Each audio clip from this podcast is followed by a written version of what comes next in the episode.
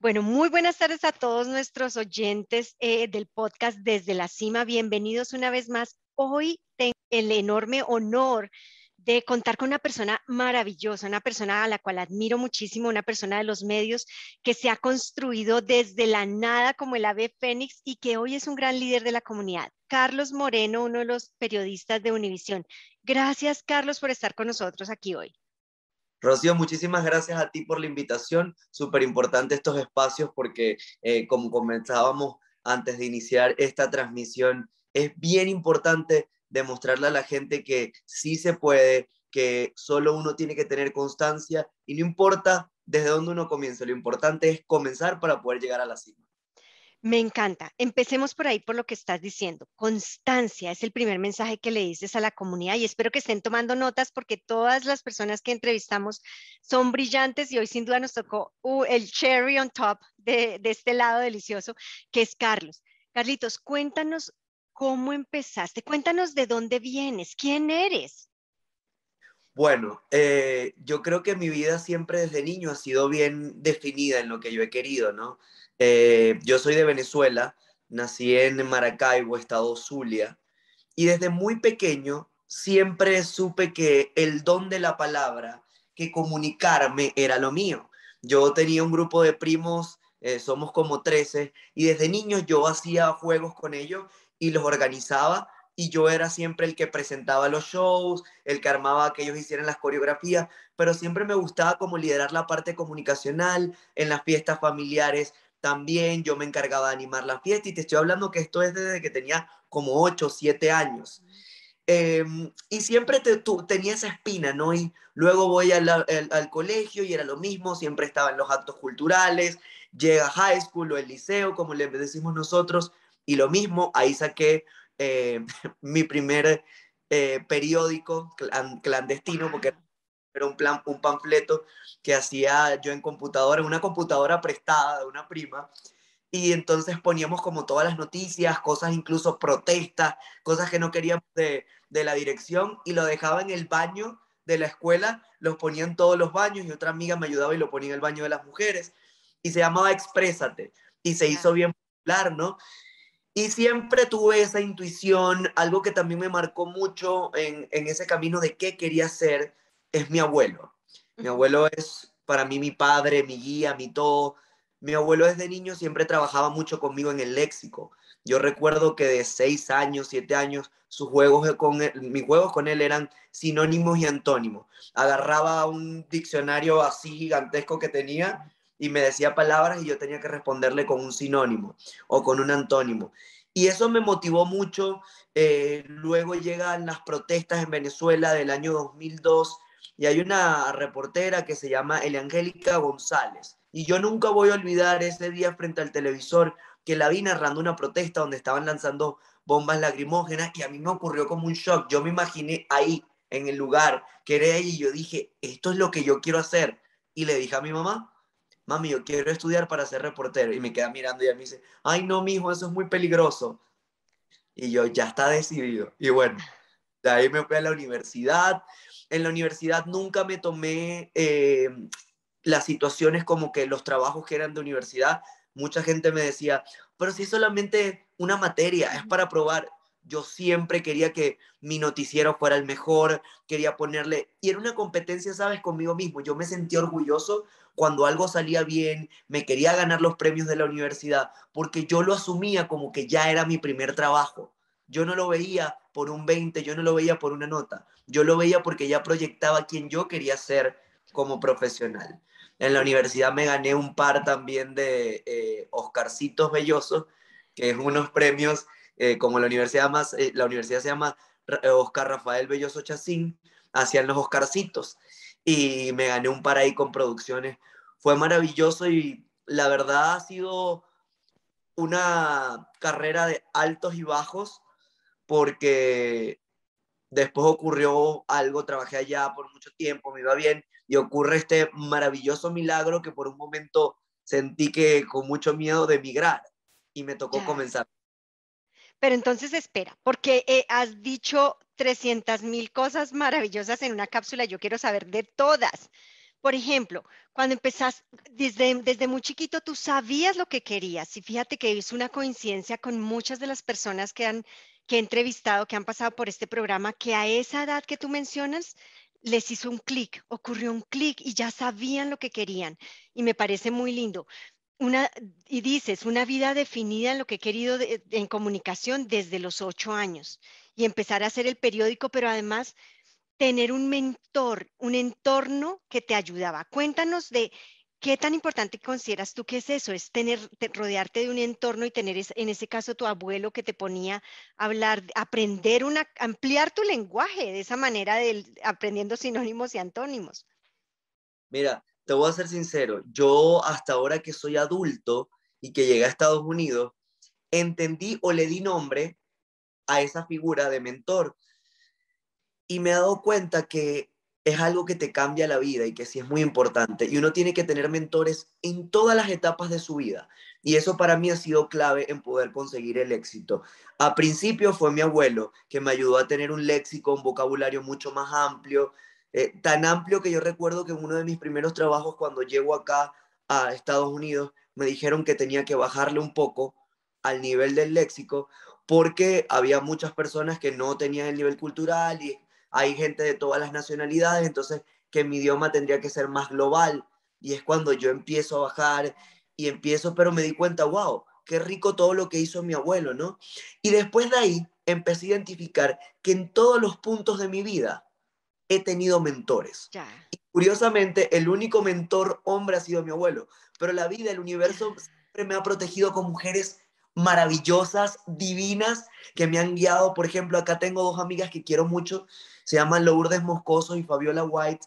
Las dos son empresarias en puntos diferentes. Una es real estate y la otra eh, trabaja con impuestos, tiene su propia empresa de impuestos. ¿Y por qué te digo que son importantes? Eh, yo tengo una empresa también, eh, aparte de mi trabajo con Univision, y ellas fueron las que me motivaron. Lourdes es una de mis clientas y ella literal me dijo, tú me vas a llevar mis redes, tú tienes que hacer esto. Y yo, pero yo no sé, Lourdes, yo nunca he cobrado por... Pero si lo haces bien con las tuyas, yo, no sé lo vas a hacer, tú pongo el precio que sea. Y me empezó, abre tu, abre tu compañía. Y yo, pero ¿para qué? Si yo te tengo solamente a ti, yo no quiero más. Y me fue, me fue motivando, ella me ayudó a comprar también mi primera casa, me enseñó cómo ahorrar, me ayudó a, través de invertir en bienes y raíces a salir del vivir cheque tras cheque, que eso es algo que yo agradezco a la vida, de que ya no me tengo que preocupar eh, de un cheque, de cuándo es 15 último, porque ella me ayudó me enseñó a ahorrar y Fabiola me ha ayudado también en la parte de las finanzas. Y así yo te pudiera decir cantidad de mujeres que en puntos de mi vida han hecho un trabajo maravilloso y que son parte de lo que soy yo hoy. Qué bonito. Entonces, fíjense, porque me parece que es una cosa importante para todos los que están allá afuera escuchándonos y es el poder de los mentores y cómo varían, como tú dices, dependiendo del momento de la vida. Y son luces que te ayudan a cambiar tus finanzas, o sea, a cambiar lo que tú sientas que necesitas en este proceso de avanzar.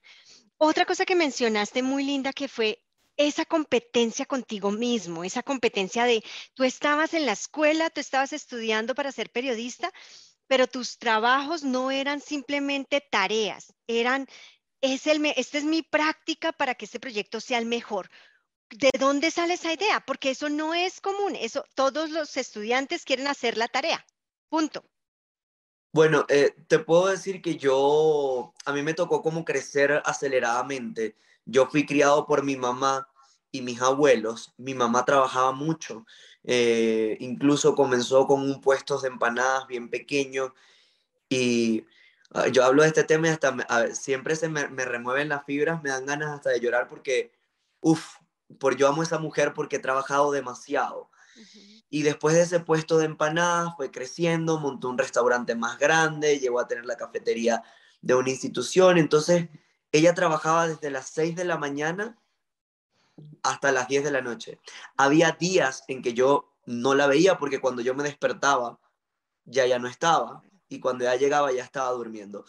Pero ella siempre me decía, me daba palabras de aliento, mijo, tú tienes que dar lo mejor, esto, y ese compromiso con ella me hacía exigirme mucho más a mí y fue cuando empezó ese compromiso conmigo. Yo me empecé desde muy pequeño, te puedo decir como desde los 14 años, yo me empecé a establecer metas metas tan pequeñas como que la primera que recuerdo, yo quería una cama trilitera porque estaban de moda y me gustaba.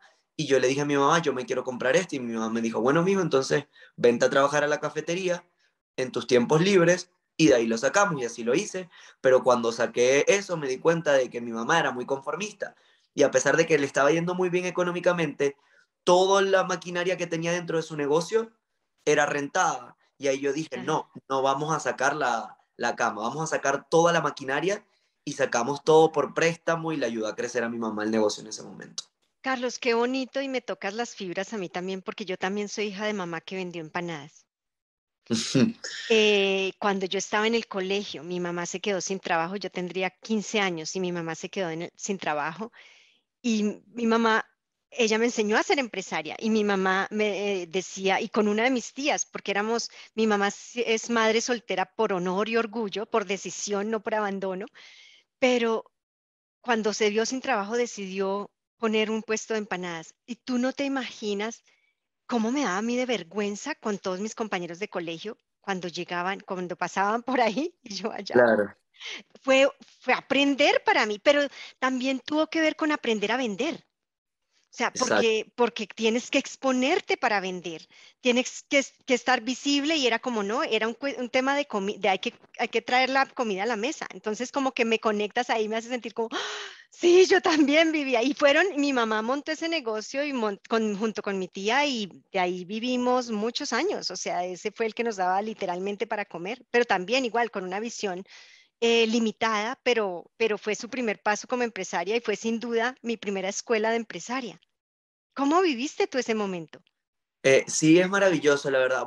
Para mí sí fue un poquito eh, diferente en el sentido que mi mamá hacía algo que me ayudó a sentirme bastante orgulloso. Cuando yo iba a la escuela, ella siempre me metía empanadas extras o comida extra para maestras. Y todas mis maestras, todas las maestras en mi se mataban porque yo quedara en su sección porque le llevaba desayuno todos los días y le encantaba. Entonces yo me sentía orgulloso. Yo decía, yo soy el hijo de la señora Eva, la de las empanadas que todo el mundo quiere. Y mi mamá siempre había, recuerdo, unos pantalones eh, azules para la escuela que estaban de moda, que era marca Flipper y tenían un delfincito. Y mi mamá me compraba mis eh, pantalones Flipper con los zapatos Kicker, que era todo como bien de moda. Y me decía mamá, bueno, esos zapatos y ese pantalón kicker de marca como te gusta viene de las empanadas. Entonces yo siempre crecí con ese orgullo. Eh, mi mamá es una persona muy humilde, mi mamá es un ser de luz que yo admiro tanto, todavía sigo aprendiendo de ella y quisiera algún día llegar a tener la, como esa madurez emocional que ella tiene. Ella puede ser feliz en un rancho de lata sentada con un café, una empanada, como puede ser feliz igual en la zona más lujosa mejor del mundo. Y eso, eso me parece que es un valor tan grande porque a veces nos cuesta eso, el entender de que podemos estar felices en cualquier lugar y que no necesitamos mucho para eso. Claro, qué bonito, qué bonito. Creo que en eso también se juntan tu mamá y la mía. Mi mamá es tan valiente que ella no, eh, lo importante era comer y luego fue ella y mi tía, todo era un punto de, de, parada, o sea, eran tan buenas las empanadas, obviamente ahora solo hace para nosotros, por, por, petición, porque saben que, saben que nos encantan, pero todo el mundo tenía que pasar por ahí. Ella, ella se volvió el punto de encuentro porque todo el mundo después del trabajo tenía que pasar por ahí a comprarse em, sus empanadas y sus arepas, que eran una, son todavía una delicia, pero pues ya solamente las tenemos solamente para nosotros. Bueno, tú sigues contándonos y entonces nos, dice, nos dices, ah, volvamos al punto de la competencia contigo mismo. ¿Cómo y de dónde sale esa idea de esto es, no es una tarea, esto es un proyecto y yo voy a ser el mejor, aunque sea una tarea, aunque para los maestros crean que es una tarea. Porque eh, yo siempre vi como que ese era mi primer trabajo. Ya. Y yo decía, esta es mi oportunidad de yo poder brillar, de agarrar experiencia. Y yo investigaba mucho, siempre me ha gustado como leer, estoy pendiente cuando las cosas me gustan. Y yo siempre veía desde la universidad, cuando empecé a estudiar, yo me ponía a ver dónde estaban eh, buscando reporteros y todo eso para ver qué exigían. Y yo veía que muchas veces exigían tener experiencia. Entonces yo me pregunté, ¿y cómo voy a entrar si voy saliendo y no tengo experiencia? Entonces ahí yo pensé, yo dije, bueno, tal vez si yo empiezo a hacer todos mis trabajos excelente, con calidad ya profesional, pues quizás no tengo experiencia en una empresa, pero cuando muestre mis imágenes, mi demo, ellos digan como que, ah, pero no, este chico ya viene con un nivel. Y entonces ahí empezó esa competencia conmigo que veía, soy muy autocrítico conmigo, siempre me ponía a ver mis videos, me ponía a volver a mirar, incluso con, con el pasar de los años he tenido que ablandarme un poco y decirme a mí mismo, hey, un momentito, sé más cariñoso contigo, has logrado bastante, date la palmadita de amor también, porque si llega un momento, un punto de mi carrera donde era demasiado duro conmigo, era demasiado duro. Y, pero no te voy a mentir, el ser autocrítico me ayudó muchísimo en la dicción, en el léxico, en la manera como me desenvolvía en las cámaras. Y siempre he sido así. Desde que comencé, incluso ahora en el plano profesional, yo soy alguien que estoy muy pendiente de mis reportajes, de mis cosas, de darle follow-up. Si estoy con alguien, yo doy seguimiento hasta que esta historia se cumpla, no la dejo allí. O sea, no reporto solo el problema. Yo quiero estar seguro que se dio una solución, que está con la persona y siempre ando enfocado en lo mío. Y la verdad que a mí me ha parecido una muy buena experiencia, me ha ayudado mucho y, y me permite enfocarme en las cosas que quiero. Ok. Eh, vámonos entonces a cuando yo voy aquí tomando notas porque me parece muy interesante todo lo que vas diciendo. Vámonos entonces al momento en el que aparece la oportunidad de venirte. ¿Cómo y cuándo? ¿Lo habías pensado? ¿Se te ocurrió alguna vez? ¿O más bien alguien te vio? ¿Cómo se dio ese proceso? Bueno, es un poco más complejo de lo que se cree. Yo soy cáncer y las personas del signo cáncer somos muy de sentimientos, somos muy del amor en esa época de mi vida, eh, yo estaba dudando sobre mi sexualidad, tenía confusiones. No sabía si yo era gay, o mejor dicho, sí sabía que era gay, pero tenía miedo a salir del closet, tenía miedo a enfrentarlo. Eh, ¿Cuántos eh, años tenías? 23. fue bien difícil, ya yo había tenido una relación con una persona y todo, pero eran cosas que, como por ejemplo, yo quería ir a un bar gay y yo le decía al taxista que me dejara una cuadra antes, por miedo a que me vieran entrar. Eh, fue bien difícil. Eh, para ese momento también ya todos los medios en Venezuela estaban tomados por el gobierno y literalmente, si no trabajabas en un medio que fuera del gobierno, no ibas a tener trabajo. Entonces yo me di cuenta y yo dije, ¿sabes qué? Yo no puedo seguir en esto. Yo necesito buscar eh, una alternativa. Y yo tenía mi ciudadanía estadounidense, nunca pensé que iba a vivir acá, y de repente un día dije, me voy. Me voy porque quiero algún día volver a trabajar en, en lo que quiero de manera libre. Me voy porque quiero conocer quién es Carlos. Me voy porque quiero trabajar en ser feliz, en vivir sin ataduras, sin miedo, sin que el taxi me tenga que dejar dos cuadras antes de la discoteca y fue arriesgado porque yo no sabía inglés, no sabía manejar, no sabía cocinar. O sea, la palabra no sabía era lo más grande que tenía en ese momento. Claro. Pero, a ver, espérate. Y entonces más bien nace de una necesidad personal, no era profesional en ese momento, era tu necesidad de ser feliz y descubrir tú qué querías ser. Ya tú tenías una idea, ya habías estado en una relación, pero no te atrevías totalmente a estar afuera. ¿Y, qué te hacía pensar que aquí lo ibas a encontrar?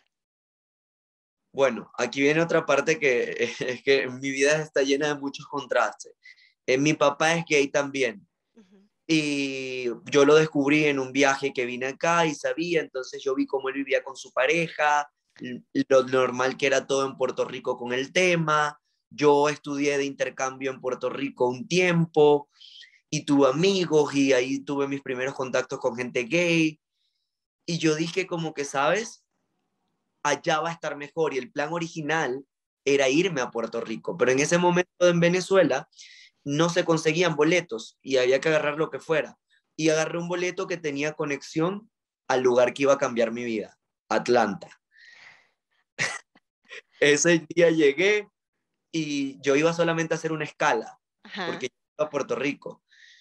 Y un día quería ir al, centro de la ciudad, vivía a las afueras y intenté agarrar el tren. No, se me complicó mucho porque no habla inglés. Ese día me tomé una botella de vino así llorando, triste, que cómo es posible todo. Pero después cuando me desperté dije, ya va, no. yo no puedo seguir llorando, aquí hay una solución, yo tengo que aprender inglés, en Puerto Rico no voy a aprender inglés. So, me voy a quedar acá y acá es donde voy a aprender inglés. Y decidí quedarme, rentar un, un sofá en una casa por 300 dólares al mes y vivir en un colchón por unos meses. ¡Wow! Pero eso es muy valiente. Yo creo que soy una persona de muchos riesgos, de seguir intuiciones, lo que me dice mi corazón. Y afortunadamente hasta los 31 años me ha salido de maravilla el seguir lo que dice mi corazón. ¿Y tu mamá sabía? ¿Tu mamá ¿Cómo fue en ese momento? Pues lo digo también desde la experiencia de mamá, o sea, en la cabeza de tu mamá, si estaba presente en ese momento, fue, él va para Puerto Rico. Entonces, como mañana o no sé cuántas horas después, a tal hora él va a estar en Puerto Rico. Y luego, no llegó a Puerto Rico? ¿Cómo fue ese momento? Bueno, primero ella estaba devastada. Ella y mi abuelo. Mi abuelo era un hombre muy serio, muy fuerte, y yo solamente lo he visto llorar una vez. Y fue el día que me fui de la casa, que ya me venía a vivir acá. Recuerdo ese día completo, me lloró en el oído como si fuera un niño. Mi mamá también. Y entonces cuando los llamo y les digo eso, mi mamá pegó un grito al techo, mi abuelo me dijo, estás loco, ¿qué estás haciendo? No conoces a nadie allá, no tienes... Ya Carlos, el muchachito que se fue de 23 años, ya se fue. Ya es un hombre que ahora tiene que tomar decisiones propias y si me sale mal o no, yo tengo que asumir los riesgos pero ustedes ya no se pueden involucrar en esto. Hicieron todos así como mi mamá, pero lo respetó, me apoyaron, incluso mi abuelo hizo algo muy bonito, un tiempo mientras yo no tenía trabajo y, mientras salía adelante, él cambiaba su pensión a dólares y me enviaba 500 dólares mensuales. Y lo hizo por un par de meses, me ayudó mucho y cuando yo ya estuve establemente, yo les dije a ellos, a mi mamá que iba a cerrar su negocio y que a partir de ese momento yo me hacía cargo de, ellos tres. Pues, y así fue. Ay, bueno, pero esto es como que... ¡ah! Y te lanzaste al agua. ¡Qué valiente! ¿Y qué hacía? Bueno, cuéntanos de esos tres meses o de ese tiempo que estuviste allá. ¿Cómo hacías para levantarte todos los días? ¿A qué? Fue, bueno, fue bien difícil y fue un trabajo, ahí empecé a tener contacto con la naturaleza y ahí de manera empírica empecé a hacer algo, empecé a hacer un mantra, empecé a conectar con el universo sin tener el conocimiento en ese momento. Yo lloraba todos los días, estaba súper deprimido y me paraba a caminar por un bosque que estaba cerca de donde estaba viviendo en los apartamentos, no podía salir ni nada. Y un día, de repente como que me despierto yo digo, ¿cómo me va a ir bien si yo todos los días me levanto quejándome de la ciudad, quejándome del clima, quejándome de todo? ¿Cómo me puede querer esta ciudad si yo no la quiero? Y empecé a hacer que me iba a trotar y yo digo que la gente diría que estaba loco. Y cuando iba trotando gritaba, así gritaba, Atlanta, te quiero, te amo, gracias. Y empezó a cambiar maravillosamente todo. Conseguí mi primer trabajo limpiando oficinas, que yo decía, estoy preparado para lo que venga. Y yo me puse gelatina, gel, me, me arreglé todo bien y cuando llego allá, que me dan los guantes, me dicen, toma, y este uniforme he empezado a llorar. No sé por qué, pero me entró como shock cuando me vi los guantes, el carrito, y yo dije, puta, ay, discúlpame con la palabra. No, tú sé tú. Yo, yo dije, yo estudié cinco años, me quemé las pestañas para agarrar unos guantes. Y ojo, lo, lo digo así porque en ese momento lo pensé así. Claro. ¿Sabes todo el aprendizaje que me trajeron esos guantes? Yo no sabía que yo no era humilde. y ese trabajo me va a dar humildad. Una señora en ese trabajo me enseñó mis primeras palabras en inglés. Y fue durísimo. Aprendí a valorar a la gente que trabaja limpiando, porque fue un trabajo duro y de ahí tuve muchos trabajos duros, limpiando baños. Eh, de ahí ahora yo soy súper organizado. Cuando voy hasta un baño público, me fijo bien de apuntar bien y todo, porque digo, tiene alguien que va a tener que arreglar todo este desastre. Claro. Y fue una experiencia dura porque fue dura, me costó, no te digo, había días que tenía recaídas, que lloraba, pero vuelvo ahí, también tuve una mentora, eh, Alba, que era en la casa donde vivía, ella se sentaba conmigo con su laptop, pero no te preocupes, ¿y qué tal si hacemos un periódico y tal? No se concretó nada, pero todo eso me daba ánimos, me daba esperanza, me daba fe. Tuve muchísimos trabajos y Bueno, yo cuando llegué a, a Atlanta no andaba dispuesto a buscar el amor ni nada. Yo simplemente quería pasarla bien, aparte era el primer lugar donde iba a poder vivir mi sexualidad a plenitud. Yo, sabes, quería conocer Sin esconderte. de China, de todos lados, yo quería...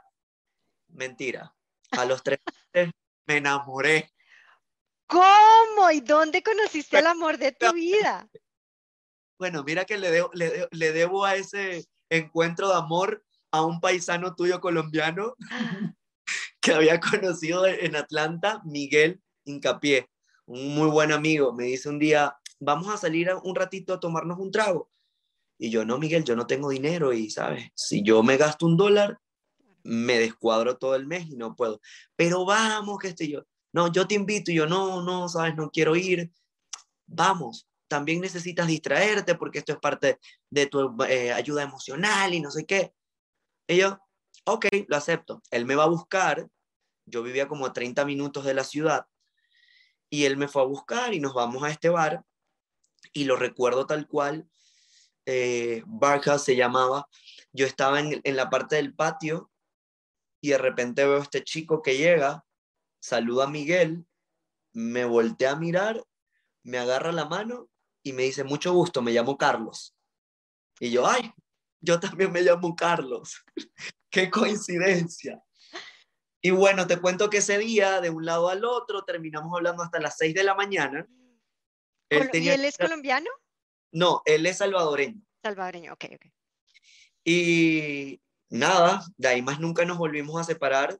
Eh, nos hicimos novios, fue mi primera pareja, es mi ex esposo, con él gané mi primera familia en este país. Su madre fue otra de mis mentoras, fue la que me ayudó a entrar en los medios, una señora divina, que por eso siempre digo que las mujeres siempre han estado escoltando mi vida, ¿no? Y fue una relación bonita, ya se acabó, nos divorciamos y todo, pero igual le guardo mucho cariño, mucho respeto, fue una parte muy importante de mi vida, siempre va a tener un lugar especial en mi corazón. Y bueno, tocó un momento de, separarnos, pero no te podía dejar de contar esa parte también. Por supuesto que no. Bueno, y eh, en ese momento, ¿cuánto te quedaste en Atlanta? Entonces, no todo pudo ser llanto. Me imagino que ya llegó un momento en que ya las lágrimas se fueron acabando, acabando, acabando. ¿Y qué pasó? Bueno, ahí empezó, aquí te comienzan los riesgos. Yo entro, la mamá de él eh, me dijo, te voy a poner en oración para que consigas un trabajo, no sé qué, y me llamó un día y me dice, yo tenía un trabajo que ganaba 500 dólares a la semana y yo pensé que con eso era millonario, vendiendo comida mexicana. Y me dice ella, necesito que te vengas, acabo de conocer a un señor que es dueño de un periódico, se llama El Nuevo Georgia, para que te entrevistes con él. Yo, chévere. Me voy con este señor colombiano, Rafael Navarro, su eh, su esposa Clara Puerta, muy bellas personas, y me dice el señor Rafael, mira, yo este periódico lo manejo soy yo solo, yo te voy a ser honesto, no es que tenga muchísimo presupuesto, yo no estoy buscando a nadie, pero tal vez estemos en comunicación a ver qué, ¿qué podemos hacer? Y yo le digo, ¿usted tiene Facebook? Sí, y yo, pero no pone videos. Y eso te estoy hablando que fue como por el 2014, creo. No, como 2015. Yo sé que en ese momento apenas las redes estaban así. Ya. Y yo agarré y hice un reportaje gratis, sin que él supiera nada. Agarré a una amiga mía que tenía una cámara, se la pedí prestada, sin micrófono. En momento el tema de los Dreamers, bien fuerte, que había mucha gente de Atlanta yéndose a California. Lo hice de eso. Y aparte de eso, le creé una entrada para todos los videos que él hiciera. Mm. Le digo, señor Rafael, aquí está esto. Y me dice, señor Rafael, te voy a decir algo.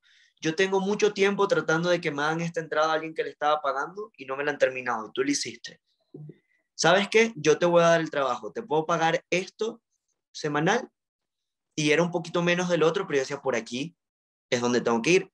Y yo lo agarré. Y él era una persona muy linda, sabía que yo no podía manejar, no tenía carro ni nada. Él me buscaba, me llevaba y empezó a subir. Gracias a Dios tuvo mucha aceptación en la comunidad y empezó a subir el, el, video a, tal punto que sus principales competidores, que era Mundo Hispánico, empezaron a ver también. Oye, están pegando los videos, empezó a conocer todo el mundo, ah, el muchachito venezolano nuevo, ah, que lo hace muy bien, ¿no? ¿Qué tal? Y de ahí me, me llama la competencia para ofrecerme un trabajo de freelance ya pagándome un poco mejor y yo hablo con él y le digo, señor Rafael, mire, está pasando esto. No te preocupes, yo sabía que ese momento iba a llegar. Y incluso llegó más rápido de lo que pensaba, me decía. Pero está bien. Me voy de freelance con Mundo Hispánico y estando allí un par de meses me llaman de Telemundo. ¡Wow! ¿Porque supieron de tus del impacto que estabas teniendo o por qué o cómo? Sí, sí. Okay. Porque estaban viendo y les gustó mi trabajo y bueno, a ver si estaba interesado. Tuve mi primera entrevista en inglés. Yo estaba súper asustado porque yo decía, me entrevistó una señora coreana, entonces yo decía, no hablar nada de español, mi inglés es muy malo, y ese día terminé hablándole hasta de cómo me casé con, con ese momento con Carlos, cómo le conocí y todo, y yo, y me dieron el trabajo, entonces es bien cómico porque me dan una cantidad de dinero y tal, y yo había leído un libro que decía que uno no puede aceptar las cosas de una vez, que hay que esperar, y me dicen ellos que tenía hasta el otro día, creo que era las 12, no sé, ah. deadline para aceptarlo. Y yo, ok, lo voy a pensar. Y yo lo que estaba era loco por firmar. Diez minutos antes yo... Claro. Y pensó mi trabajo en los medios. Eh, con ellos ese primer año me gané mi primer Emmy con una historia de comunidad. Y fue maravilloso ese día. Yo pasé, o sea, yo cuando me nominaron, yo sabía que me iba a ganar el premio. Pero mi miedo era el inglés, dar el speech. Y yo todos los días me bañaba, como por tres meses, repitiendo el speech todavía, o que lo tenía acá. Y ese momento cuando llegó fue tal cual. Yo como lo, lo, lo, lo veía y fue maravilloso y de ahí, bueno, vinieron muchísimas bendiciones. ¿Cuántos Emmys llevamos? ¿Cuántos premios llevamos a este momento? Bueno, eh, yo los cuento, los individuales son siete. ¡Wow! Y en grupo, decir, cuando hemos hecho cobertura en equipo y todo eso, son más, si no me equivoco ahorita, eh, incluyendo los de cobertura en equipo, son doce. Wow, acabas de ganar uno, acabas de ganar un par de Emmys, ¿no fue? Acabas ahorita, calientito. Cuéntanos de esos Emmys. Bueno, eh, este año pasó algo muy interesante y muy especial. Me gané unos acá en, Colorado, pero para mí el más importante de este año fue uno que me gané en, Georgia, en el área de, del South de Estados Unidos, del Southeast, porque fue mi primer Emmy con mi compañía. O sea, no respaldado por un medio, independiente y con Carlos Moreno Reporta. Y fue maravilloso.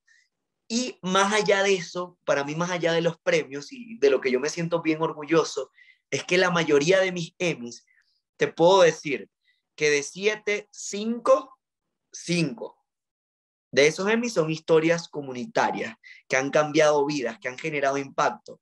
Y para mí el premio no es la estatuilla, es lo que se logró con esas historias y son historias que llevo aquí. Claro, qué bonito. ¿Podrías compartirnos algunas de esas historias de las que más recuerdas, más impactantes para ti? Claro, te puedo decir tres casos que para mí son bien importantes. Eh, y no los voy a decir en orden de importancia porque para mí los tres son iguales, pero eh, una de las historias era un niño, Justin Zambrano, fue víctima de bullying en su escuela y en un autobús escolar lo intentaron ahorcar lo golpearon, le marcaron toda la cara por ser hispano, le decían que olía feo, que olía mal. Cuando yo conozco a Justin y a su mamá, la mamá me dice que Justin no quería hablar con nadie y no le quiso dar entrevistas a nadie. De repente me dice que Justin quiere hablar conmigo. Y yo le hago la entrevista. Hacemos la entrevista, se hace viral y gracias a eso la escuela eh, puso sanciones en contra de los niños, le ayudaron a él.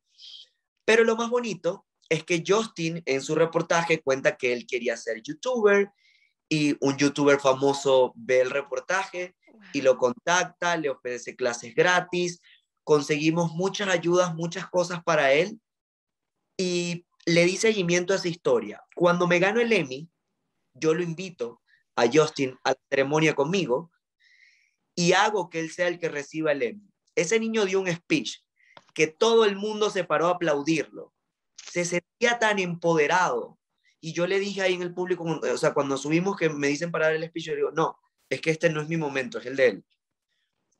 Él se sintió feliz de ahí, su autoestima subió por completo y sigo en contacto con la familia, ahora juega fútbol, ya tiene noviecita, es súper seguro y, y, me, me agrada mucho seguir en contacto con su familia, los quiero porque es una historia muy linda. Otra historia de acá de Colorado que me impactó mucho, me contactan unas señoras por Facebook, unas seguidoras hermosas, la señora Marichuy, eh, y me dicen que a un paletero mexicano le dieron una golpiza. El señor Antonio. Llego a conocer al señor Antonio. El señor Antonio no quería denunciar porque él tenía miedo, porque no tenía documentos. Y el señor Antonio, pero usted tiene que hacerlo y miren lo que está. Está bien, el señor Antonio se reía tímido porque no tenía dientes. Sacamos el reportaje, se hace viral, los medios en inglés también lo empiezan a cubrir, sale todo, de repente la cuenta de GoFundMe, después que la pusimos con Univision, que sacamos el reportaje, la comunidad recogió 85 mil dólares para el señor Antonio. Terminó el alcalde llevándole dinero, ayuda, verificó que la policía estuviera haciendo el trabajo para seguir con todo eso. Un abogado, el abogado Sean Mead, le regaló todo su ajuste migratorio sin cobrarle nada. Un odontólogo le hizo diseño de sonrisa al señor Antonio y al final de esa historia, o sea, y, la pueden ver, busquen, ponen en Google, eh, paletero hispano recibe brutal golpiza, Antonio, y ahí va a estar como todo el follow-up, la sonrisa de ese señor. Y me dijo, yo no sabía que estos golpes iban a ser una bendición. Ellos vivían en un basement, la esposa es discapacitada y a veces no salía porque tenía escalera y eso. Con esos 85 mil dólares, él se compró una casa móvil, su traiglita, como él dice, él mismo la arregló y le hizo rampa y todo para que su esposa ahora pueda llevar una mejor vida, y otra parte del dinero la agarró para asegurar los estudios de su hija, porque él dice que él ya va a seguir vendiendo sus paletas porque le encanta, pero que quiere que su hija tenga diferentes oportunidades. Ese fue otro de los gemis que me, me encantó. Wow, pero miren tan lindo. Creo que lo que más me parece lindo y que desconocemos los que estamos en el público es el impacto de un Emmy, que lo que dice es que es muy bonito y es no es la estatuilla, es la transformación que genera en el caso de historias como la tuya. Yo no sé el resto de historias, pero por lo menos historias como la tuya y la manera como tú las cuentas, porque también estoy segura que tiene que ver no solo la historia no es una historia per se, es la manera como se cuenta. Entonces, qué bonito que pues tengamos personas como tú, contadores de, narradores de historia, de, esa manera, de una manera tan impactante. Mira, yo te voy a ser sincero, yo creo que esa es parte de mi misión de vida. Eh, yo creo que mi trabajo, más allá de ser mi trabajo, es parte de mi misión de vida, porque es increíble cómo Dios y el universo, cuando yo hago historias comunitarias, echan pólvora y yo me las disfruto, yo las cuento, las vivo entonces, yo creo que es por eso, porque es parte de mi misión y siempre me, he hecho como reconocido en la comunidad por ese tema, por tocar historias comunitarias y también el tema de migración. Son dos temas que, con los que conecto mucho y es que a mí me encanta hablar como te darás cuenta. entonces yo Gracias entro... a Dios, imagínate tímido y en medios, ¿cómo sería eso? yo entro a esas casas y yo soy feliz que la señora me invite a tomar café y que me cuenten todo lo que están pasando y a veces me dicen, los camarógrafos a veces me dicen que me calle, que, tener, que nos toca el noticiero, que hay que irnos y yo oh, no me quiero ir. Y puedo tener un mal día en mi trabajo porque como yo siempre digo, yo amo lo que hago, pero hay días que también me obstina, hay días que no lo soporto, hay días que digo que voy a renunciar y yo solo cuento porque siento que tenemos que empezar a ser más normal el que todo tiene blancos, negros, no, hay también grises. Pero cuando pasan esos días y llego a hablar con alguien, a escuchar un testimonio, me bajan el rostro de una manera que me recuerdan el por qué estoy ahí, me recuerdan el por qué amo eso. Claro, qué bonito. Y qué bonito también que menciones eso, porque también la gente empieza a, em, idealizar a las personas y creen que todo es bonito, como la subida a la cima es derechita y hay un meme muy lindo que dice, esto es lo que la gente piensa y esto es lo que la realidad es. de todo por lo que pasas y es también hay días oscuros en que tú no quieres saber de nada relacionado con tu trabajo, pero esos días también se van. Es como con las redes, ¿no? Eh, mucha gente dice, ay, Carlos tiene muchos seguidores en Instagram, en Facebook sobre todo, casi 300 mil. Y la gente como que, ay, no, pero qué fácil, o a veces cuando he hablado con algún cliente, alguna gente, pero ¿por qué cobra tanto? No sé qué. Y yo, la gente solamente ve el número de 300 mil y creen que eso es agarrarlo, ponerlo y ya. No, nadie ve que yo tengo ocho años trabajando mi Facebook, que yo hago Facebook Live de 20 minutos desde que tenía 10 seguidores, que se me conectaban dos personas y esas dos personas yo las saludaba todos los días con el mismo amor y que ahora se me conectan 500, 600, 1000, 300, 30, lo que se conecten, yo igual les saludo a todos, yo igual lo sigo haciendo. Entonces, son muchos años de trabajo en ese Facebook que te puedo decir, de esos siete años, yo te puedo ser honesto, tengo apenas dos sacándole de verdad como la inversión de tiempo y de todo. Claro, el provecho. Pero no, de resto no. Bueno, pero ven, esto me parece muy lindo porque la gente tiene también que ver que la importancia del esfuerzo y de ponerle la dedicación y de, como diría nuestra comunidad mexicana, que es muy linda y que me ha acogido también con tanto amor en este país, de no quitar el dedo del renglón, de que de mantenerse eh, cuando, sobre todo cuando tú tienes tan claro, como tú lo mencionas, que esta es tu misión en la vida.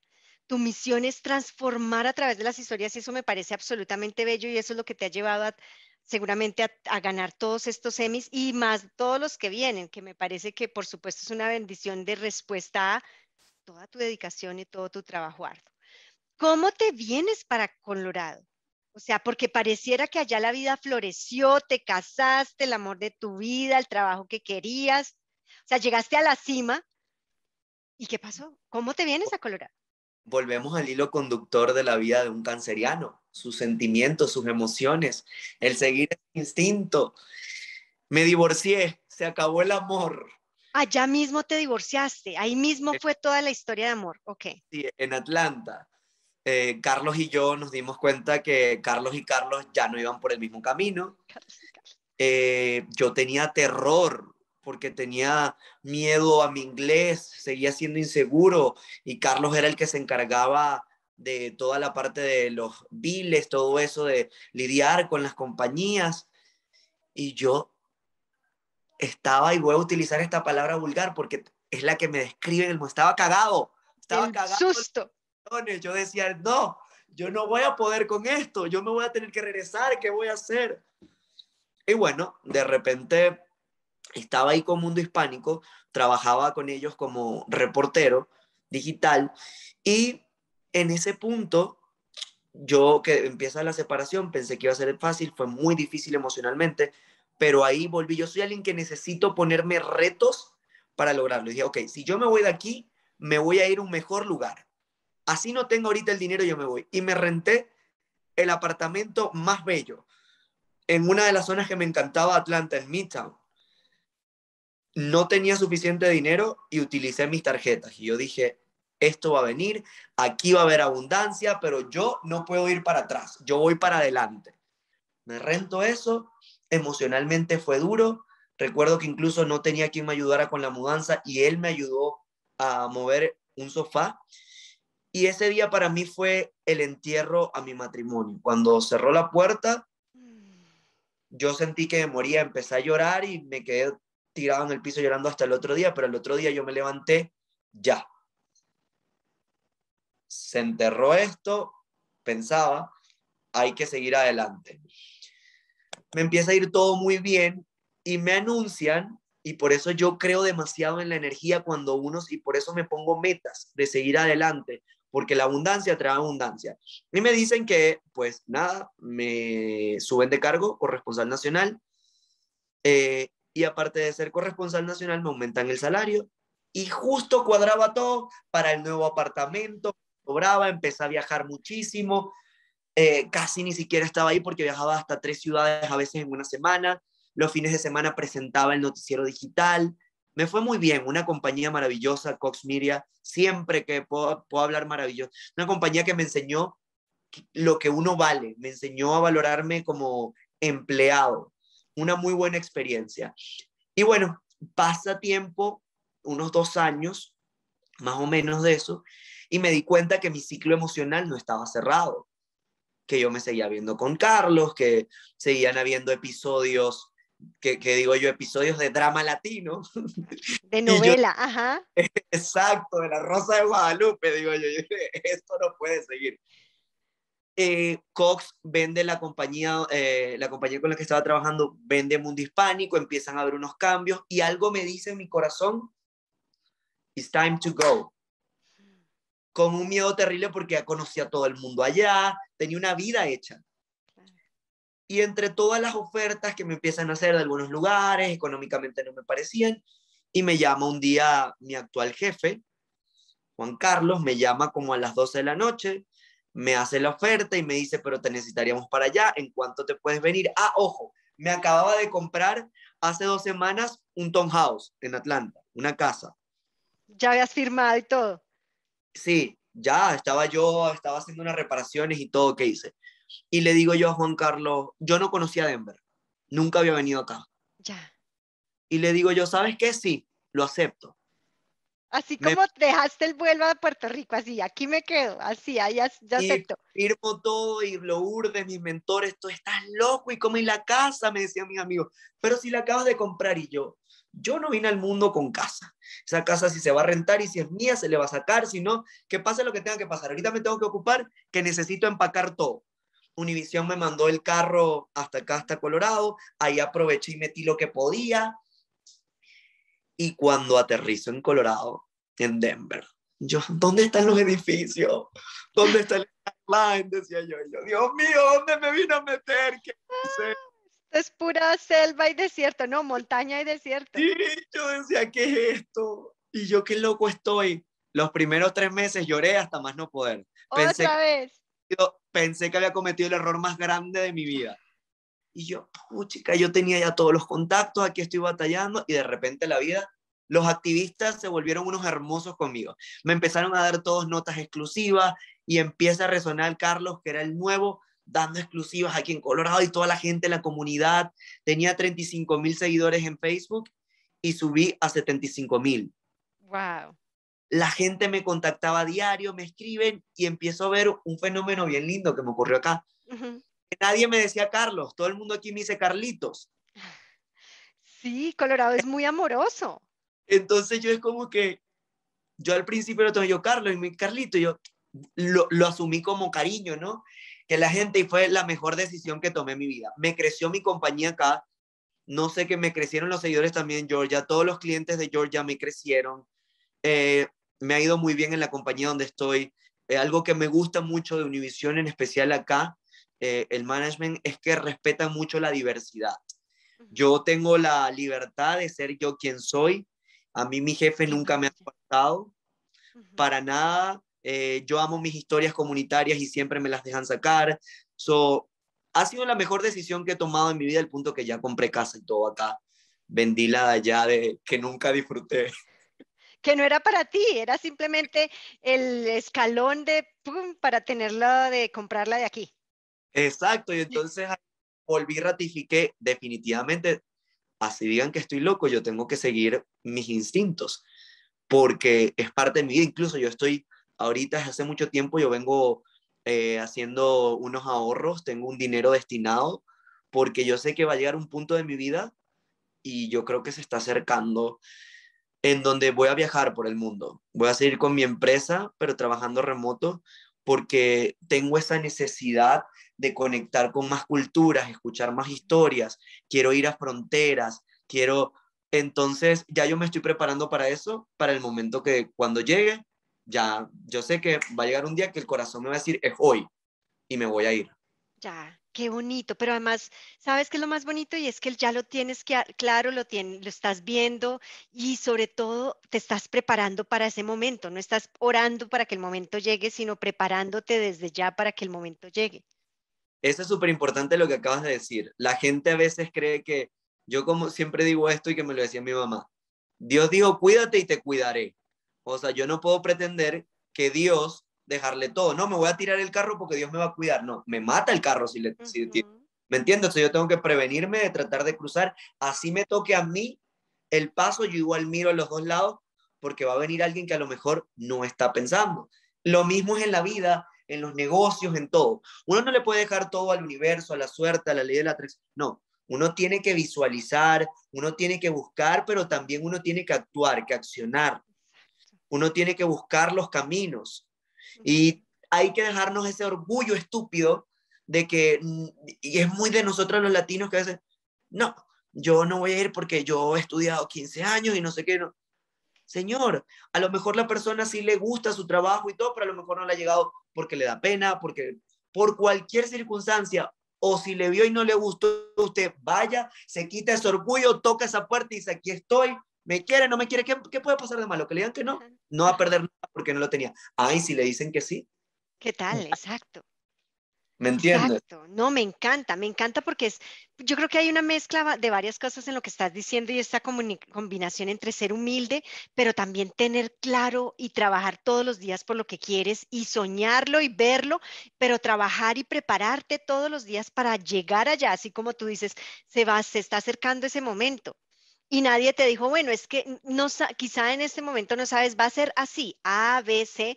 Tú solo sabes que se está acercando y estás creyendo en tu intuición y eso me parece bellísimo. Creo que otra de las grandes enseñanzas que ahí mencionaste hace un rato y tomé la nota aquí es seguir los instintos, quizás es cosa de locos, seguir la intuición, quizás es cosa de locos y tú has sido un perfecto loco soñador siguiendo esa intuición y dando el salto. Yo siempre he dicho que en algún punto también quiero dar conferencias y tengo anotaciones de términos, de cosas que se me han ido ocurriendo y entre esos está eso. Qué rico es ser loco, porque todas mis decisiones grandes, todo el mundo me ha dicho que estoy loco, que, y después, cuando todo sale bien, todo el mundo, es que yo sabía que te iba a ir bien, porque es que vos sois muy bueno, vos tenés mucha suerte. Exacto. Ah, vos tenés mucha suerte, eso me parece lindo porque es lo que la gente siempre piensa, que es un tema de suerte y detrás de eso borra todo este trabajo duro, capacidad de riesgo. O sea, te viniste sin tener ni idea a Colorado, a Estados Unidos, a Colorado, te quedas en Atlanta, todo, todo a ciegas, así, voy a saltar. Y eso requiere pantalones. Total, y yo siempre también pongo este ejemplo, Rocío, eh, cuando estaba en Venezuela, que me gradué, muchos de mis amigos no conseguían trabajo en medios. Entonces, no, es que tuviste suerte, conseguiste ese canal, pero ese canal lo tiene el gobierno. Y yo estoy agarrando experiencia, yo necesito. Me vengo a Estados Unidos, muchos de esos amigos que estaban allá se vinieron primero que yo acá, hablaban inglés perfecto y ninguno llegó a trabajar en el medio. Yo empecé a trabajar y me volvieron a decir, ay, qué suerte tienes de conseguir trabajo. Y ahí sí me le paré de frente a esa persona que se me... Mira, no es suerte, no es suerte, porque conozco gente incluso graduada acá, es bilingüe, súper fluyente, su, su inglés es nativo y no llegan a trabajar. ¿Por qué? Por miedos, por barreras, porque no han desarrollado bien sus skills, porque no saben venderse, porque por una oye, pero no es suerte. Yo he trabajado para eso. Yo he buscado los trabajos. Yo he tocado puertas. Yo he hecho cosas para que me vean. He dado la milla extra. Cuando me han pedido que necesitan un reportaje, he dado cuatro. Cuando me ha tocado madrugar, lo he hecho. Con Facebook, yo he estado en, fiestas, he estado con mis amigos de rumba y ocurre un breaking news y yo me salgo donde esté, paro el carro y me pongo a hacer. Y por eso la gente dice, ay, pero ¿para qué te molesta hacer eso si eso no te genera nada? Sí me generaba muchísimo. Me genera conexión con la comunidad, me genera que ellos saben que tienen inmediatez conmigo y al final me ha dado todo esto al final a largo plazo también ha sido una inversión económica. O sea, tiempo vale. Y si tú no inviertes el tiempo, no vas a ganar nada a cambio. ¿Me entiendes? Claro. Hay una cosa que me parece lindísimo lo que estás diciendo y es toda la inversión, como toda la claridad en el valor de tu tiempo y en la inversión aunque no haya un retorno inmediato, aunque nadie te pague ya, te voy a pagar porque lo hagas, entonces ahí sí no, no lo hago. Al revés, toda la inversión. Y si hay algo que quiero, que puedo decir es, a ti no eres una, tú no eres una persona a la que uno ve en todos los eventos y en todas las fiestas. Ah, uno te ve trabajando, trabajando, trabajando. Y eso me parece absolutamente bello. Claro, uno te ve en eventos que son de Univisión, por supuesto, que está, porque estás cubriendo, porque fuiste invitado, lo que sea, pero no te ve uno en cada foto que sale, ahí aparece, hay mucha gente aquí que es de ese estilo, tú las ves en todas las fotos y, no, ¿y qué está haciendo allá? Contigo no pasa eso, o sea, la manera, me parece muy admirable la manera como tú manejas tus redes, pero sobre todo cómo te manejas a ti, cómo valoras el capitalizar el tiempo para ti ¿Qué nos podrías decir? Ya última pregunta, prometo, nos podríamos quedar el resto de la vida hablando porque me encanta oír toda tu historia, pero ¿qué nos podrías decir al respecto? Bueno, es súper importante, es clave. Y esa fue una de las enseñanzas que tuve cuando trabajé con Cox, con esta empresa, a entender que mi tiempo vale. Y el tiempo, el valor que tú le das a tu tiempo va a determinar tu salario, tu estilo de vida, todo. Entonces, tú, tú tienes que decidir. Yo prefiero irme a un evento que me la, sé que me la voy a pasar bien, a conversar con amigos y todo, pero ¿qué hay más allá de ese evento? ¿Realmente necesito ir a cuatro o tal vez puedo ir a uno para marcar presencia, para apoyar y para decirle, aquí estoy y agarro esos otros tres espacios para invertir mi tiempo en cosas, en planificar, en cosas productivas. Y llega un momento cuando tú empiezas a hacer esta estructura bueno, como yo me encanta mucho el trabajo, también quería crecer mucho en mi empresa, que te das cuenta que te falta más tiempo y que el tiempo tiene mucho valor. Y ahí conocí una chica que se llama Verónica del Viso, una influencer muy buena eh, en redes y que da muchos eh, tips útiles. Y yo recuerdo que yo una vez me, eh, me dijo, no, dijo en las redes, yo digo, me digo porque la estaba viendo y, y me meto yo tanto, pero no, ella dijo en su Instagram eh, en un live que estaba haciendo, dijo algo bien interesante y decía, el tiempo es tan valioso y tan importante que hay que saberlo en qué invertir y a veces necesitamos comprar tiempo. Y uno dice, ¿cómo se compra el tiempo?